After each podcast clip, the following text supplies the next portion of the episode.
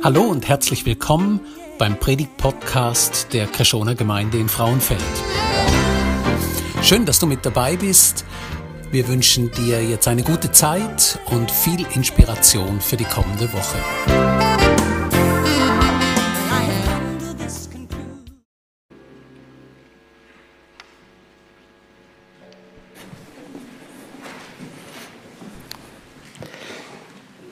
Guten Morgen miteinander.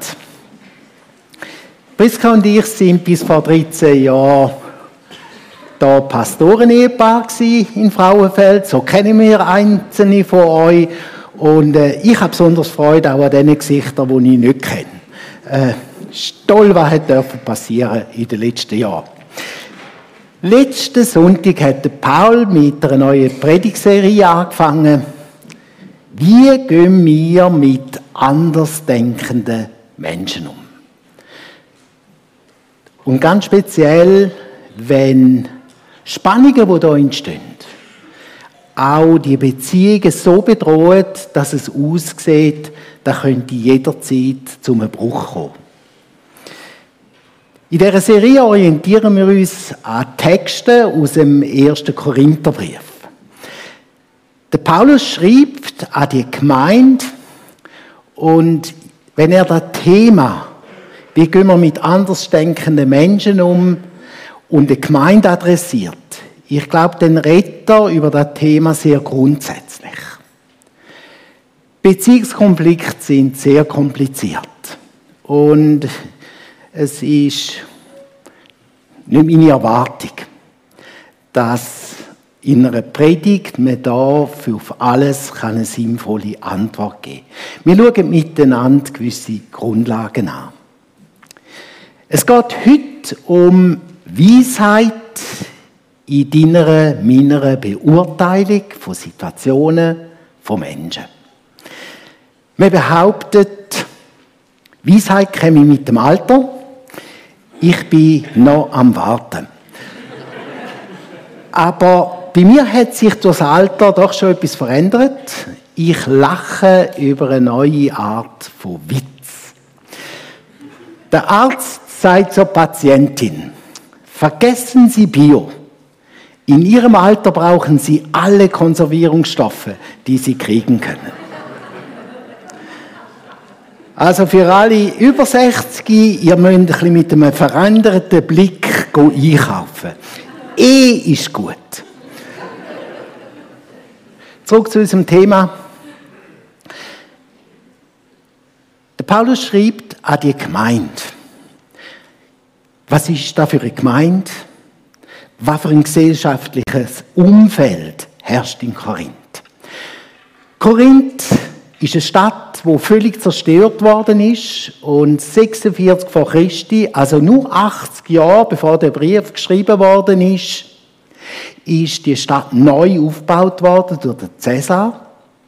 Und er hat dort vor allem Platz geschafft für seine Veteranen, also für die ehemaligen Soldaten. Dann sind auch sehr viele freigelassene äh, Sklaven nach Korinth gekommen. Und es gibt auch eine sehr große jüdische Gemeinschaft. Was also die Stadt auszeichnet, ist ein gewaltiger Mix von Leuten. Es ist eine sehr wohlhabende Stadt, es hat ganz einen Haufen Neureiche dort. Für den Paulus ist in dem Brief, und das ist einer der Hauptgründe, auch wieso er den Brief schreibt, ist Spannungen, wo der Mix mit sich bringt. Es geht bei ihm darum, wie kann da auch Einheit noch herrschen. Und er muss leider hören und feststellen, die sind am Streiten miteinander. Wenn wir auf die Gemeinde schauen, dann überrascht uns vielleicht alle, dass es in Korinth nur eine Gemeinde gibt.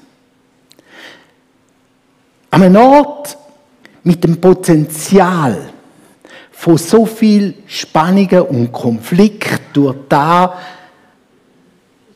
dass die Leute so unterschiedlich sind, dass es da Griechen und Juden gibt, die ticken völlig unterschiedlich. dass es Arm und Reich gibt. Schon dort mal adressiert der Paulus das Problem von Spannung zwischen Männern und Frauen. Zwischen Philosophen und Pragmatikern. Und zwischen Frommen und ein bisschen weniger Frommen. Ist das nicht einfach eine Überforderung? Wenn so ganz verschiedene Leute sollen miteinander unterwegs sein. Müssten wir denen nicht einfach vorschlagen, gründet neue Gemeinden. Und zwar eine messianische Gemeinde für die Judenchristen, eine philosophische Gemeinde für Griechen und den Paul,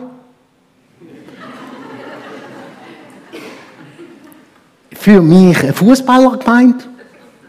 Und dann haben noch Freunde, die, die wünschen sich schon lange Heavy Metal Gemeinde. Würde da nicht das Problem lösen? Paulus gibt einen ganz anderen Rat.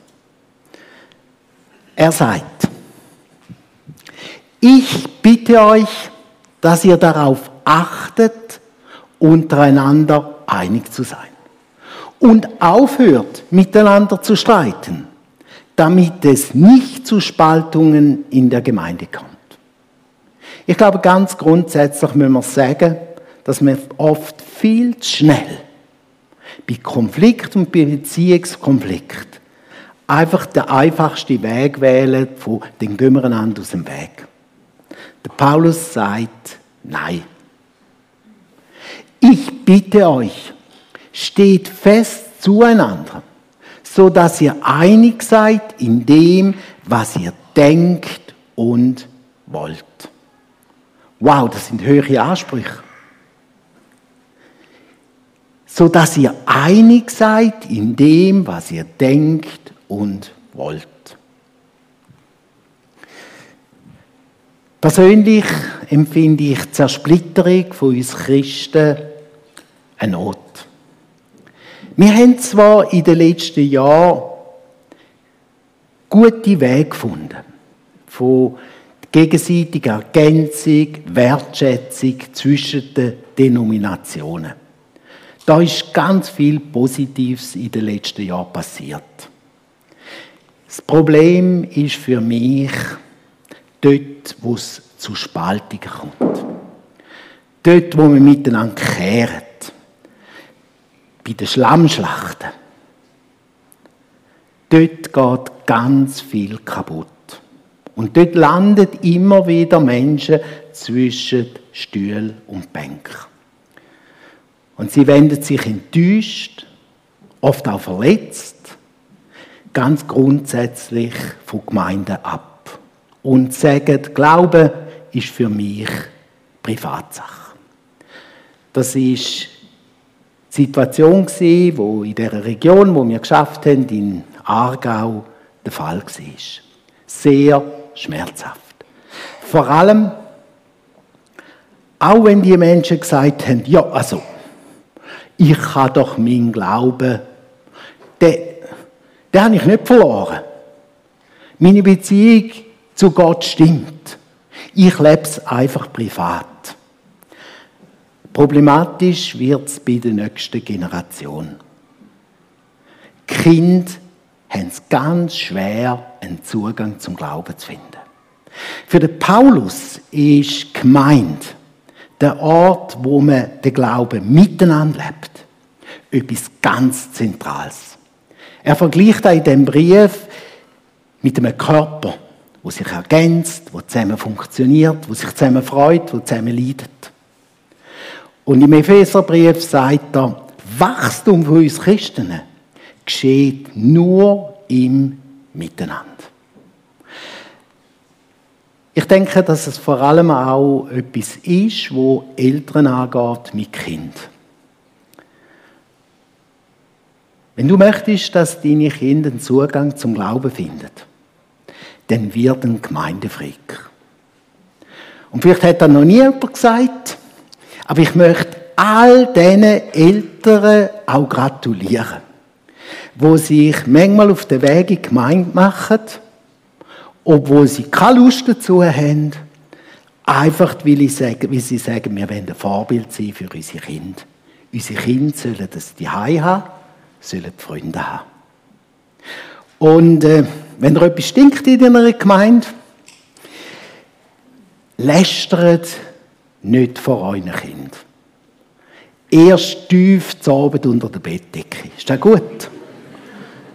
Äh, es ist sensibel. Was ist die Hauptursache von Spaltungen? Ich mache jetzt einfach die Behauptung. Ich glaube, es geht fast immer um Personen und nicht so fest um Themen und nicht so fest um da, wo jetzt gerade so im Zentrum steht und wo man so gut kann kehren, wer hat recht und wer hat falsch. Und darum sagt Paulus in den Versen, die wir anschauen, es braucht Weisheit in unserer Beurteilung. Weisheit in der Beurteilung von Situationen von Menschen.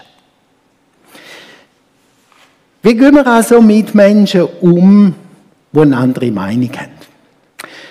Corona hat gezeigt, dass das ganz anspruchsvoll ist.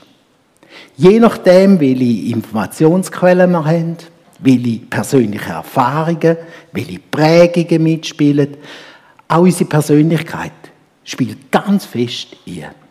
Ich habe schwer ich habe eine Tochter, die auf der Intensivstation schafft.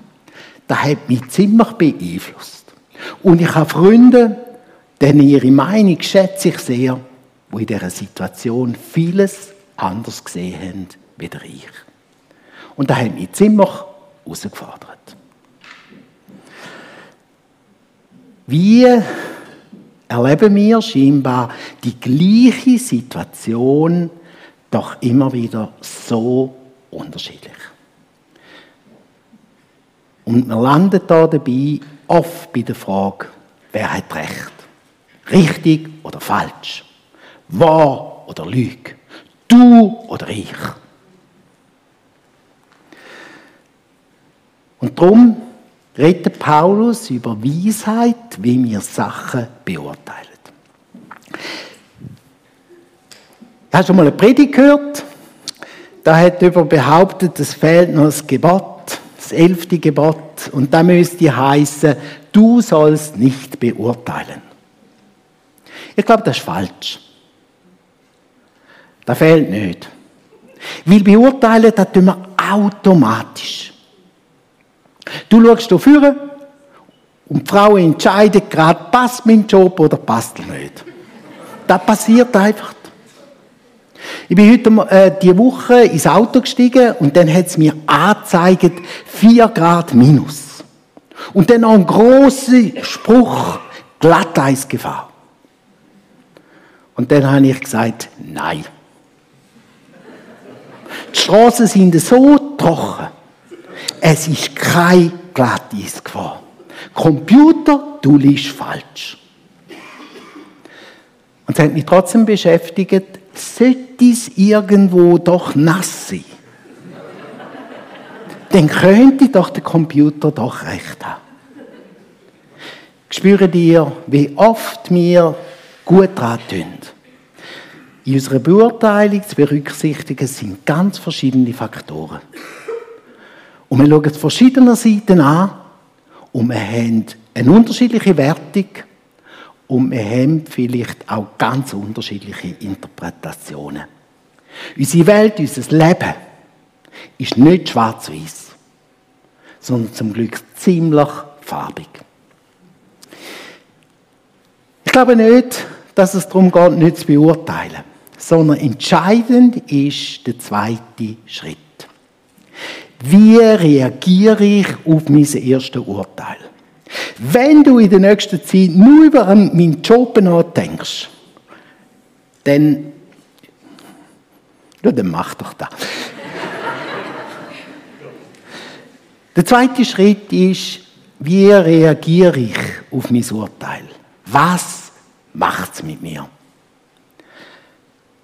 Und da finde ich da dürfen wir uns immer wieder die Frage stellen, was treibt mich jetzt an? Wozu denk und fühl und handle ich jetzt so, wie ich handle? Warum kann ich jetzt nicht schlafen, sondern hirne dem Zeug die ganze Zeit noch? Was hat da mit mir zu tun? Nein, gar nichts mit mir zu tun. Oder vielleicht doch. Es ist deine und meine Verantwortung, wie wir reagieren. Und wie unsere erste Reaktion uns nachher weiter kann beeinflussen. Das entscheidest du. Wie können wir Spannungen überwinden? Mir gefällt das Bild. In der Gemeinde von Korinth gibt es rote und blaue. Das ist noch okay. Spannend ist, dass wir ständig beim Oben und Unten landen. Wer ist oben und wer ist unten? Und bin ich ein bisschen höher? Was sagt der Paulus dazu?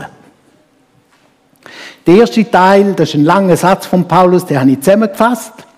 Für euch, die ihr Christus nachfolgt, ist der gekreuzigte Christus Gottes Kraft und Gottes Weisheit. Das ist was der Paulus sagt zu unserer Frage, wie gehen wir um mit unterschiedlichen Meinungen. Ist der gekreuzigte Christus Gottes Kraft und Gottes Weisheit? Und über da hat der Paulus letzten Sonntag schon geredet. Da, was Jesus am Kreuz für dich tun hat, das ist die Voraussetzung, wie wir Spannungen könnt überwinden können. Ich habe euch ein Bild mitgebracht vom Rembrandt. Und auch ein guter Ausdruck. Am Fuß vom Kreuz ist der Boden eben. Am Fuß vom Kreuz ist der Boden eben. Und wer zum Kreuz kommt, der ist auf der gleichen Augenhöhe wie alle anderen, die auch zum Kreuz kommen. Ein starker Satz. Ich hoffe, der hat bei dir nachgeklungen. Am Fuß vom Kreuz ist der Boden eben. Und da begegnen wir uns in Augenhöhe. Da, da wird es uns bewusst, wie bedürftig wir alle sind. Bedürftig für die Vergebung, wo Gott uns dort schenkt. Aber am Fuß vom Kreuz darf uns auch bewusst sein, wer wir sind. Am Fuß vom Kreuz darf dir bewusst sein, du bist ein Kind von Gott. Und ich auch. Ich bin ein Königskind. Ist dir das richtig bewusst so? Schau mal ein bisschen älter, eben so. Königskind. Und ich kann euch sagen, das ist in der Praxis nicht so einfach. Es ist für mich schwierig, wenn ich das Gefühl habe, man tut mir Unrecht. Ich stand nicht im richtigen Licht. Die Leute reden schlecht von mir. Und das habe ich nicht verdient. Da möchte ich kämpfen und es richtig stellen. Und oft suchen wir dann auch noch irgendwelche Komplizen. Wir sind am Lobbyieren. Wer könnte mich unterstützen, dass ich richtig und die anderen falsch liegen? In jedem Fall braucht alles schaurig viel Energie. Kennst du das? Und dann, dann dürfen wir uns wieder daran erinnern. Wir dürfen wieder zurück zum Kreuz. Und das Kreuz, da regiert für mich ein Satz. Es ist vollbracht. Jesus, Jesus hat alles gemacht.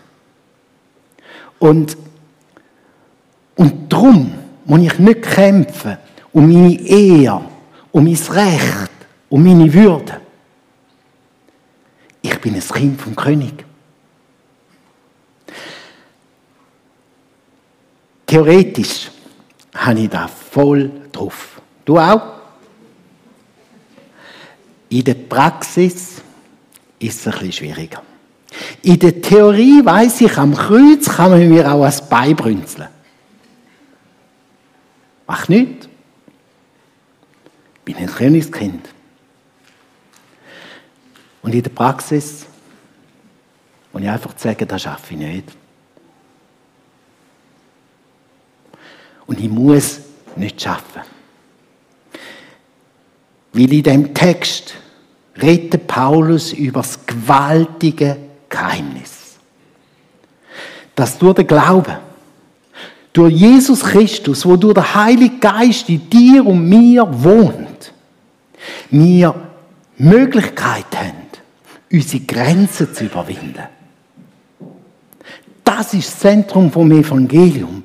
Nicht wie gut, dass du machst, sondern dass in Jesus Potenzial steckt, nachdem du dich kannst ausstrecken zu der Kraft, die Paulus uns anhebt, um in diesen Situationen anders zu reagieren. Spannungen überwinden durch Weisheit. Und da meinte Paulus jetzt nicht Intelligenz, Cleverness oder Fähigkeiten für jede Situation die geniale Lösung zu haben, so wie der Salomo. Meint er nicht.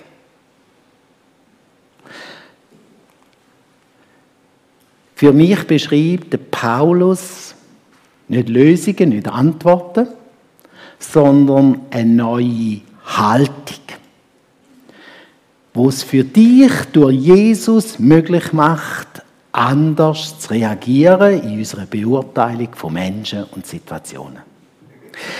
Der Jakobus hat das super zusammengefasst.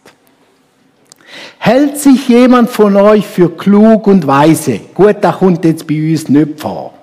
Äh, oder nur heimlich. Gell? Dann soll das an seinem ganzen Leben abzulesen sein. An seiner Freundlichkeit und Güte. Sie sind Kennzeichen der wahren Weisheit. Später sagt Jakobus, bitte Gott um Weisheit.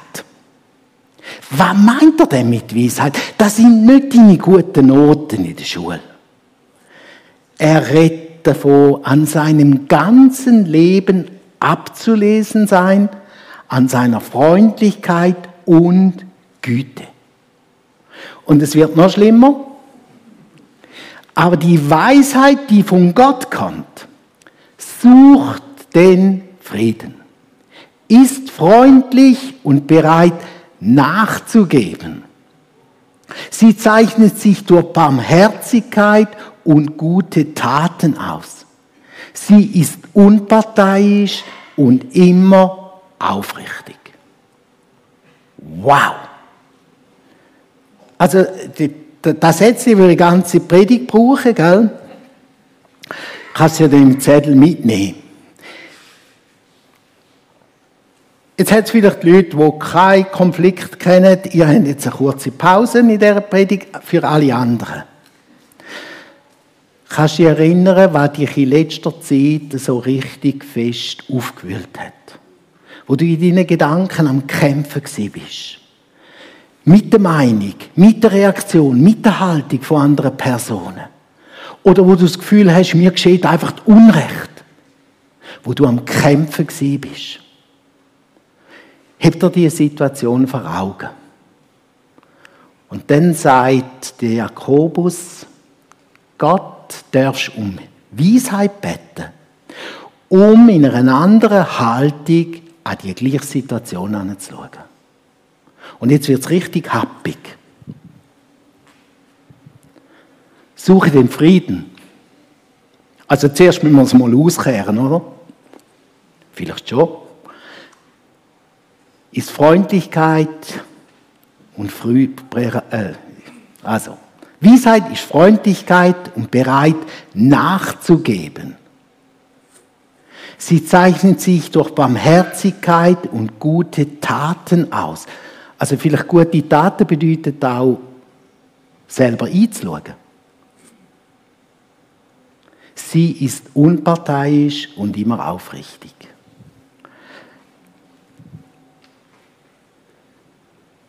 Wie fühlt sich das? Wenn du das anhebst an deiner konkreten Situation, ich habe es schwierig gefunden.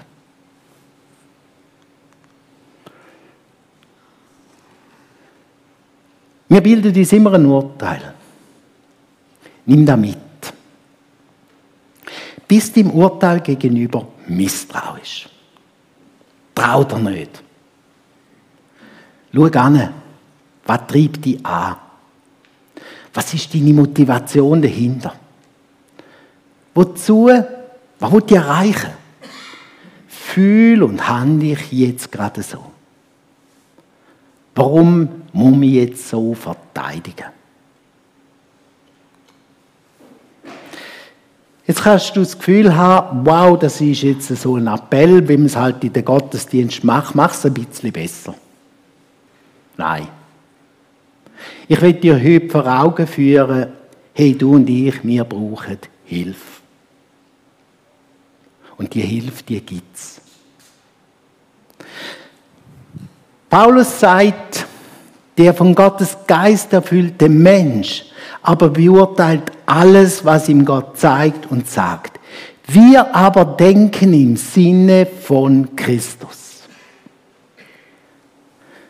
Paulus sagt, du darfst neu, anders an die gleiche Situation anschauen. Und du darfst dir die Weisheit von Gott schenken lassen. Für eine Neubeurteilung von deiner Situation. Und aber redet er davon, es gibt ein Geheimnis vom Glauben. Dort am Fuß vom Kreuz Und dort am Fuß vom Kreuz darfst du dich ausstrecken nach Hilfe.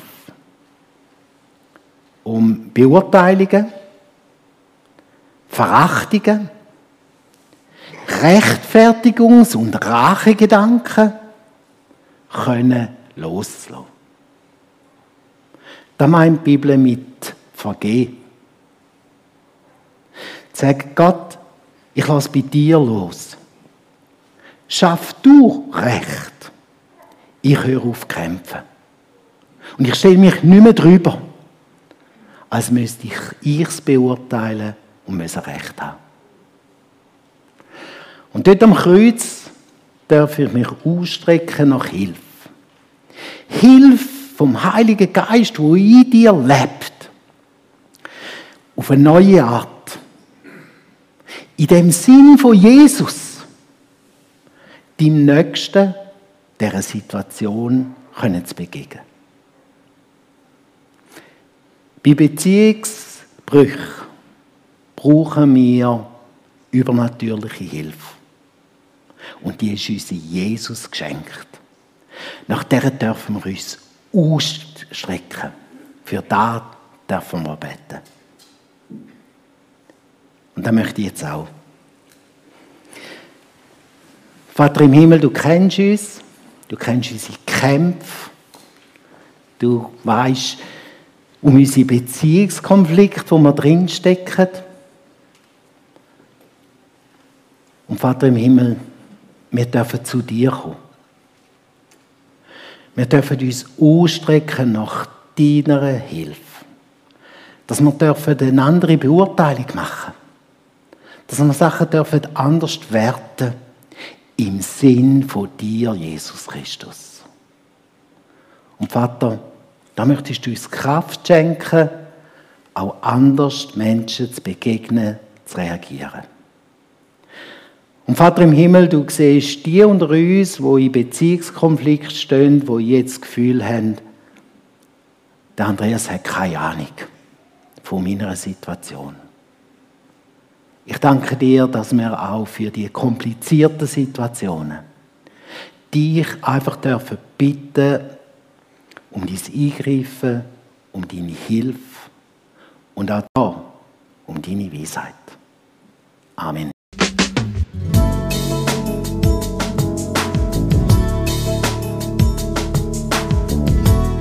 Schön, dass du mit dabei warst.